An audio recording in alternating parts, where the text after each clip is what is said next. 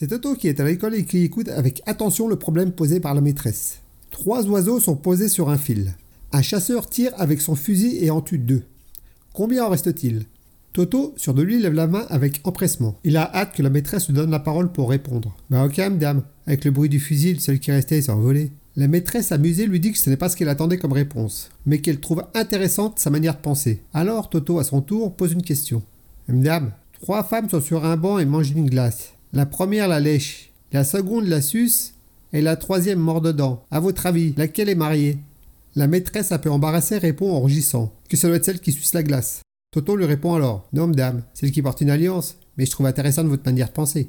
Ensuite, Toto prend le bus. Il se trouve assis juste derrière le chauffeur. Il commence ses exercices de récitation. Si mon père était un coq et ma mère une poule, je serais un poussin.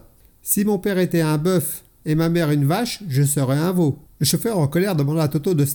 Seulement Toto n'avait rien à foutre. Il continua. Si mon père était un mouton et ma mère une brebis, je serais un agneau. Le chauffeur pète un plomb et lui dit Putain, je vais lui fermer sa gueule, ce petit con.